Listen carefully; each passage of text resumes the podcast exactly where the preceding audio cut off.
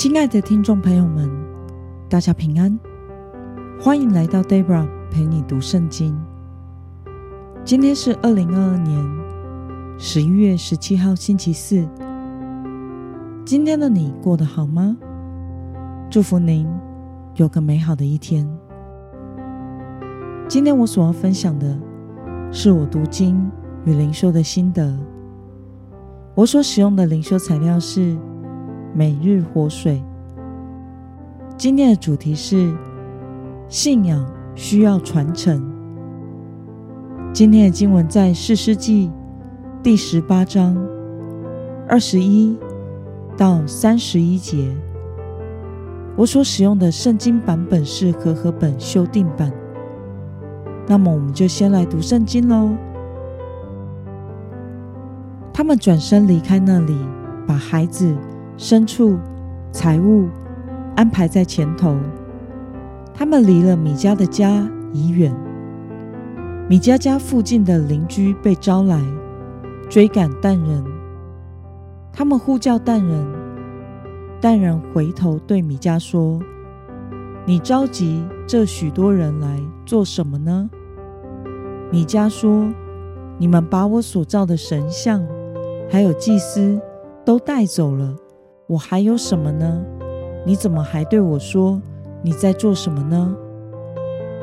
但人对米迦说：“你不要让我们再听见你的声音，恐怕这群恼怒成性的人会攻击你们，你和你的全家就会丧命。”但人人走他们的路，米迦见他们的势力比自己强，就转身回家去了。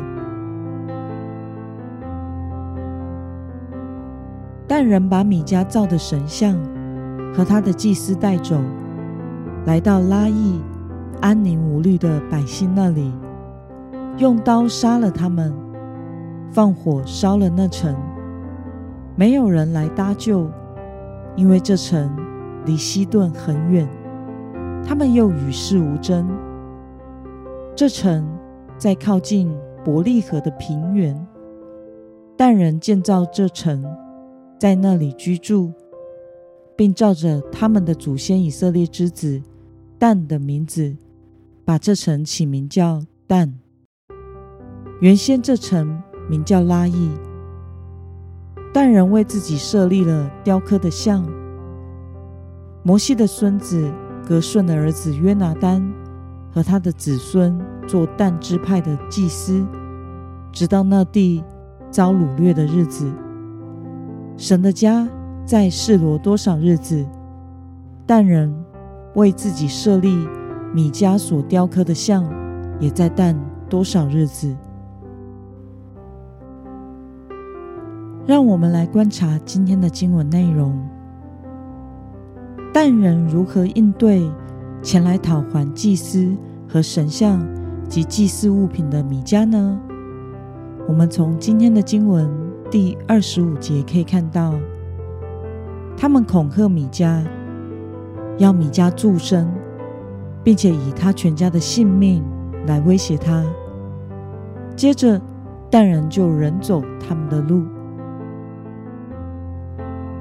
那么，但人到了拉邑之后，做了什么事情呢？我们从今天的经文第二十七节可以看到。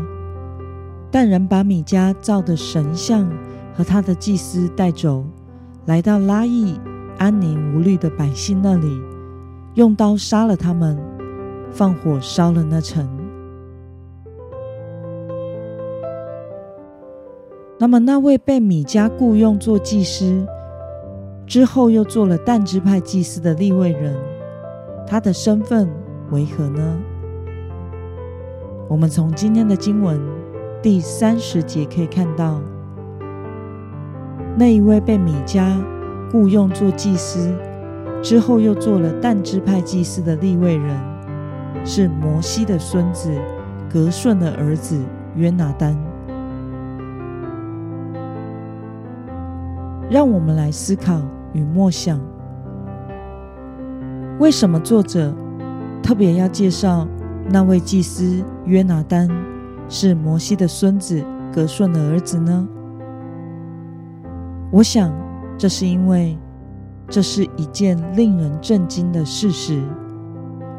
这位只看重个人利益、默许但人武装抢劫、违反上帝透过摩西颁布的律法、违反担任祭司，在示罗以外的地方敬拜祭祀。并且侍奉供奉偶像的立位人，不是别人，就是摩西的亲孙子约拿丹。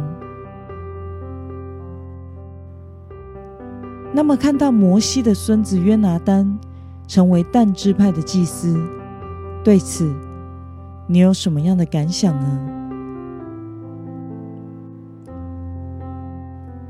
我想，这是一件让人感到扼腕的事。摩西是如此与神亲近、面对面带领以色列人出埃及的伟大领袖，而颁布的律法则是神亲手写的。他是一位这么特别、被上帝所使用的人。然而，随着岁月的流逝，他的孙子虽然出生在有信仰传统的家族，却是一个与神没有关系的人，并且为了个人的前途利益，附和但支派去拜偶像。这也使我们明白信仰传承与家庭教育的重要性。也就是说，出生在这有信仰传统的家庭，并不能成为信仰坚定的保证。